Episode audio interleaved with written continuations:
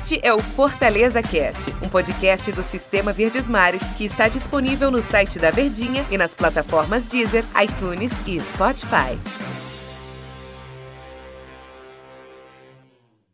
Olá pessoal, eu sou o Antero Neto e você está acompanhando o Fortaleza Cast. Bem-vindo, vamos aqui conversar sobre futebol. E é legal quando a gente chega para mais um episódio em que tem bola rolando, vai ter bola rolando, né? Fortaleza recebe o time do Santa Cruz, mais uma rodada da Copa do Nordeste. Fortaleza está invicto não só na competição, como também na temporada, enquanto que o Santa Cruz é o totalmente contrário, né? Santa Cruz só tem uma vitória em sete jogos, aí computando todas as competições.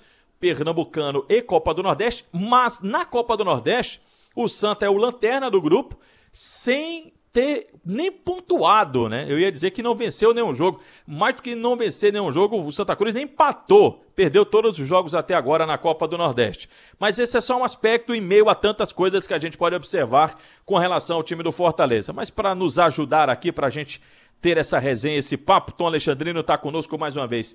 Saudar aqui o Tom. Como é que tá, Tom? Tudo bem? Tudo certo, né, Antero? Tudo tranquilo.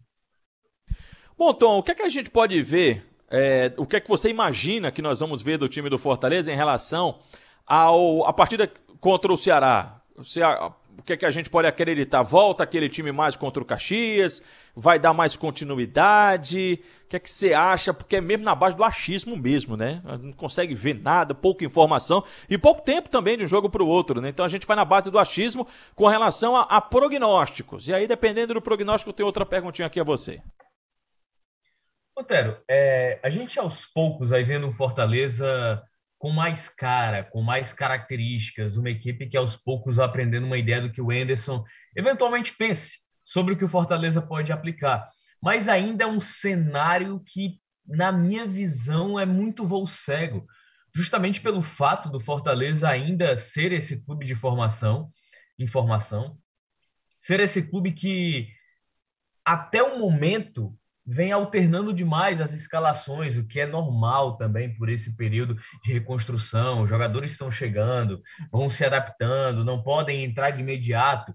O Guedes, por exemplo, no Clássico Rei, ele já ele não tinha condições, ou eu não sei se o Enderson está preservando para o jogo da terça contra o Santa Cruz, que entre aspas é um jogo mais ameno do que propriamente um Clássico Rei, pela responsabilidade de jogar um clássico. Então os atletas vão chegando, eles vão tendo as oportunidades, eles vão tendo essa quilometragem em campo e você vai observando os jogadores aos poucos o que o Anderson pensa. Por exemplo, o jogo contra o Santa Cruz. É muito possível até que a gente já tenha o retorno do Felipe.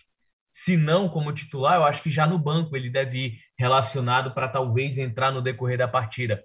Mas eu acho que é um jogo não apenas pela oportunidade de você testar também mas eu acho que independente da camisa do Santa Cruz, é uma equipe muito mais frágil, é uma equipe que vem com muitas dificuldades nesse início de temporada, já não terminou bem o 2020, com a frustração de não ter conseguido o acesso para a Série B do Campeonato Brasileiro. Então é uma oportunidade para o Enderson continuar testando, somando ao que ele aparentemente já tem de convicção. Então é uma partida que Fortaleza pode observar mais e também é uma oportunidade para vencer e talvez encaminhar. Eu acho que o Fortaleza ele vai chegar à quinta partida. Olha como é tiro curto essa primeira fase de Copa do Nordeste. Metade, Chegando à né? quinta partida, se de repente vence o Santa Cruz, na minha cabeça, Fortaleza já começa a encaminhar sua classificação para a próxima fase. Lembrando que nessa primeira fase da Copa do Nordeste não tem ida e volta, não, é só um jogo, né? É só ida. Então já estamos passando, estamos chegando na metade da competição. Tô com o Tom, exatamente isso mesmo, muito tiro curto e vai encaminhar a sua classificação. E aí pode ter ainda mais tranquilidade, né? Porque você antecipando classificação foi o que não aconteceu e está apertado para o time do Fortaleza no Campeonato Brasileiro do ano passado. Ele não antecipou classificação e aí teve que conseguir a sua permanência na Série A já nas últimas rodadas, ou confirmando mesmo na última rodada do Campeonato Brasileiro. Aí, Tom, eu prestei atenção na coletiva do Anderson. Não sei se você. Você certamente acompanhou todo, mas não sei se você percebeu esse detalhe. Que ele disse assim: olha, o, o Fortaleza ele já tem a sua estrutura. O mesmo jeito que nós jogamos contra o Caxias, foi do mesmo jeito que nós jogamos contra a equipe do Ceará. A estrutura pode até ter. Que estrutura é? Se eu estou entendendo bem o jogo, se eu estou lendo bem o jogo, Tom. Aquele, aquela linha de quatro jogadores da defesa, dois laterais e dois zagueiros.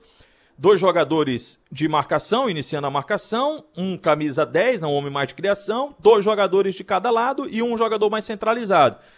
Mas isso não quer dizer que você jogue do mesmo jeito, né, Tom? Porque, por exemplo, contra o Ceará, o Fortaleza colocou dois jogadores mais pegadores, o Jussa e Ederson. É mais ou menos isso, Tom? A diferença para a Pajé do Caxias, ele pode até falar em relação à estrutura, até concordo com ele, mas o comportamento dos jogadores e as funções exercidas em campo, elas são diferentes. Se você for observar Antero no primeiro tempo, que foi onde o Fortaleza teve domínio, e o Ceará só teve oportunidade mesmo ali com, com o Steven Menonza, naquela escapada em contra-ataque, jogada característica do Guto Ferreira e do próprio Ceará da temporada passada, Fortaleza ele dominou o meio campo, teve mais posse de bola, apesar de não ter sido tão eficiente na, no último terço de campo, na finalização. Só que Fortaleza ele jogou a marcação pressão. O Ederson, ele fazia aquela linha de frente, fazendo aquela marcação pressão, obrigando o Ceará a se livrar da bola. O Ceará, todo momento do primeiro tempo, só deu chutão, só se livrou da bola. Por isso que não teve ela no pé para poder propor o jogo. O que muda são as características dos jogadores e o comportamento que eventualmente o Enderson oriente no intervalo. Jogo contra o Caxias, é, você tinha Jussa e Pablo, dois, dois volantes pegadores. Nenhum momento a gente viu esses atletas subindo a marcação, como a gente costuma falar no futebol, né? Para poder pressionar a saída. Quem fazia isso era o Elton Paulista, Luiz Henrique e David. Tanto que o gol do Fortaleza ele surge disso. Obriga o Caxias a se livrar da bola. Ela caiu, acho que nos pés do Jussa, que passa para o Luiz Henrique, que em sequência já vira com a infiltração do David nas, nos costados da zaga adversária. É um Fortaleza que tem uma cara nesse aspecto mas é um time que ainda tem muito a evoluir, que tem muito a encontrar ainda o seu ponto ideal. Mas eu vejo um Fortaleza que aos poucos vai encaixando as peças à medida que o Enderson tem essas peças à disposição. Ô, Tom Alexandrino, é, o Wellington nem. Eu sei que a gente está aqui falando do jogo, e, e eu, estou bem ansioso outra vez, né? Porque à medida que o jogo vai acontecendo, é onde a gente vai tendo a possibilidade de acompanhar o time, né? Já que a gente não pode ver treino, se a gente pudesse acompanhar no treino, a gente poderia observar, não, tá treinando mais assim, fulano e tal pegou aquele famoso coletinho, então a gente teria uma ideia, né? Como a gente não tem isso, é só no jogo mesmo a nossa percepção. E eu vou fazer até uma defesa de vocês, comentaristas, viu, Tom? Porque muitas vezes os técnicos falam assim: ah, vocês não acompanham, vocês precisam entender. Mas o, o cara pálida, como diria o outro, a gente só tem, os comentaristas, só tem o, o jogo para ter essa percepção. E o jogo ele vem acrescido de um monte de elementos. Tem um elemento psicológico, tem um elemento de concentração, enfim, do, do próprio adversário também. Então, o, o retrato é aquele mesmo, assim, vocês ficam muito de mãos atadas, né? Então, eu fico bem ansioso para quando tem um, um, jogo, que é para ver se a gente vê evolução, se a gente vê outras testagens, se, como é que o técnico vai, vai tentando escalar o seu time e assim por diante. Mas eu queria também tocar no, no episódio de hoje aqui do Fortaleza Cast sobre o Wellington Nem, mais nova contratação do Fortaleza, nona contratação agora. E essa contratação não é que ela dividiu a opinião da gente no show de bola da Verdinha, não. Foi uma contratação que eh, trouxe muitas, digamos, preocupações da gente, muitos senões da gente, né, Tom? É exatamente isso. É um jogador que a gente sabe o potencial, a qualidade, o que ele já foi capaz de mostrar até o momento na carreira. Foi um jogador que surgiu muito jovem.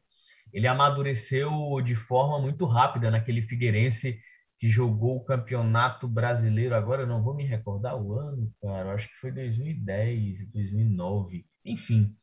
É, aquele Figueirense que terminou em sétimo né, no Campeonato Brasileiro, com muitos jovens atletas. O Elton nem pertencia ao Fluminense, foi emprestado ao Figueirense naquela ocasião, com 19 anos de idade.